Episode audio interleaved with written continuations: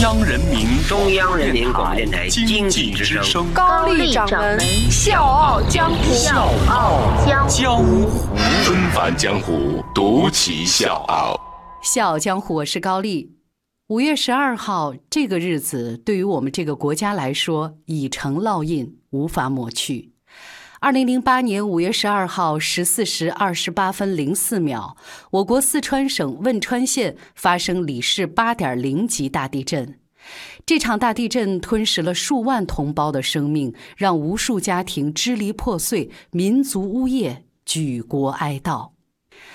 如今十年过去了，我们依然没有办法释怀失去生命的悲痛，但是也从来没有停止过相互鼓励、携手前行。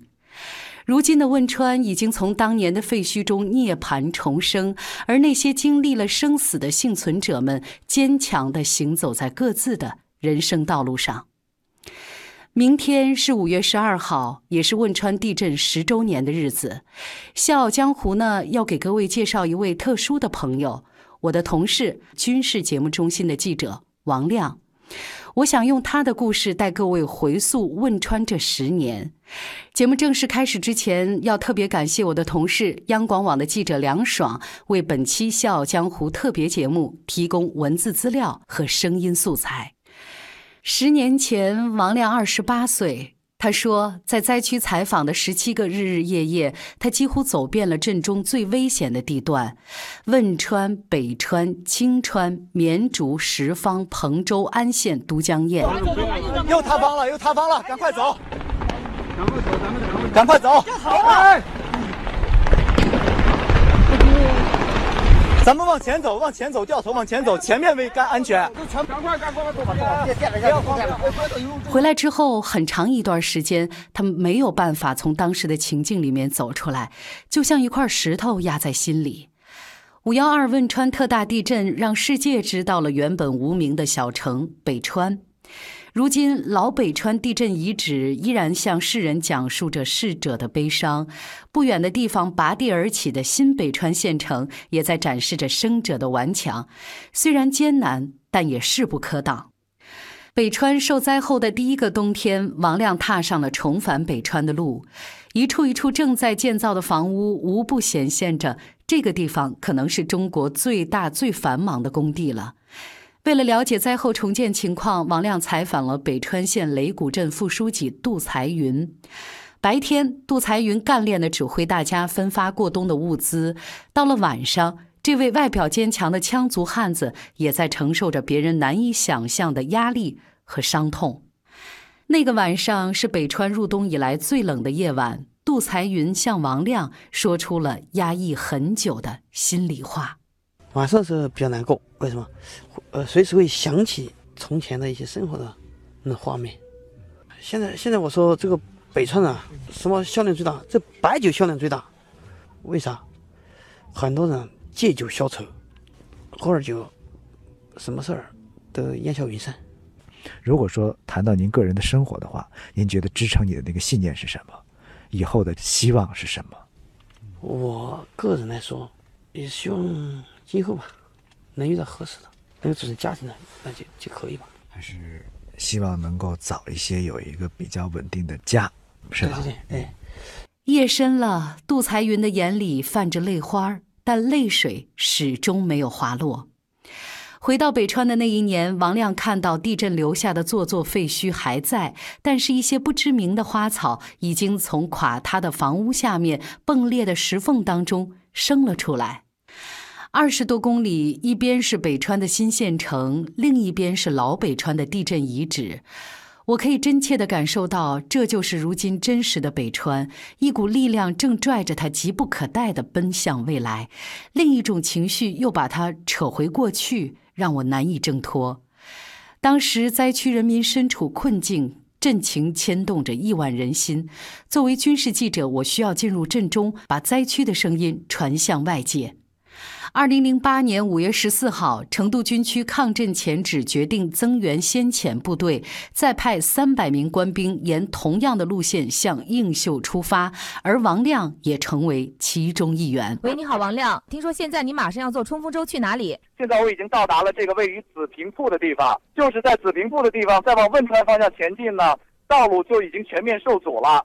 现在在我的这个道路左侧就是江流非常湍急的岷江。现在我们就放弃陆路，搭乘这个冲锋舟，跟随成都军区某红军师的部队，从水路向汶川方向挺进。五月十四号下午一点四十七分，在震后将满四十八小时的时候，终于从震中传出了一线报道。王亮通过随身携带的海事卫星电话，连通了中国之声的直播间，把映秀镇的灾情、部队展开救援以及数百名危重伤员急需转运的消息做了及时报道。这也是全球媒体从震中发出的。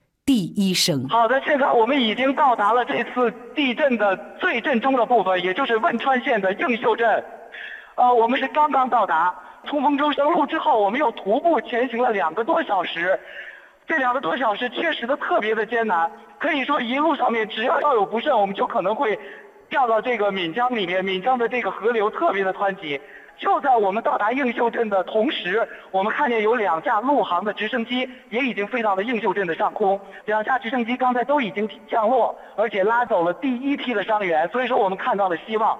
从地震发生以后，由于受到交通阻断，整个映秀镇的情况是比较糟糕的，伤员呢不能够第一时间得到有效的救治，主要就是受到交通的影响。现在我们看见陆航的飞机终于进来了，主持人真的是太不容易了。正是由于王亮在前方的采访报道，也使得灾情可以顺畅地传递到后方救灾指挥部，为指挥部部署救援力量提供了参考。一条及时的直播报道，两百多个伤员得救了。王亮说：“这件事情让他感触非常的深刻。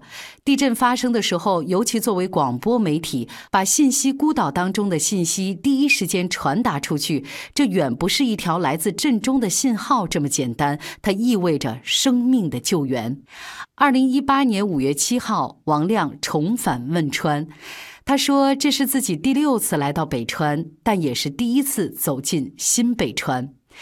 这个地方就像北欧的小镇。”这是新县城给王亮的第一印象。道路宽阔，环境整洁，房子全部都整整齐齐排列着，高低有序。到了新北川的第一天，王亮就联系到了当年在地震当中采访过的孙丽大姐。几年前，她给我的感觉是紧绷的，现在整个人都松弛多了。五幺二汶川地震当中，孙俪失去了连父母在内的十几个亲人。当初一直要说带父母出去旅行，但是因为工作忙，这个想法也永远的成为遗憾。也是因为这个原因，孙俪在北川开了一家旅行社。她说要用这样的方式来纪念父母。五年前的北川山坡上还可以看到因为地震造成的一道一道的伤痕。现如今十年的时间，王亮感慨大自然的修复能力，郁郁葱葱的山坡上植被成荫。十年新北川一片生机，这不但是自然的力量，也是人的生命力。世界上只有一种英雄主义，那就是你认清生活的真相之后，依然热爱生活。逝者已去，生者坚强。他说，采访当中遇到的人和事，给了他太多的生活启迪。面对灾难，他们不是勇士，也有过彷徨、困惑，甚至想放弃。之所以能够走出困境，就是没有被生活击倒罢了。王亮说，这种坚韧，这种对生活的坚强态度，对于自己的成长，也是恩泽。小江，我是高丽，下周见。轻轻敲醒沉睡的心灵，慢慢张开你的眼睛，看看忙碌的世界是否依然孤独地转个不停。春风不解风情，吹动少年的心，让昨日脸上的泪痕随记忆风。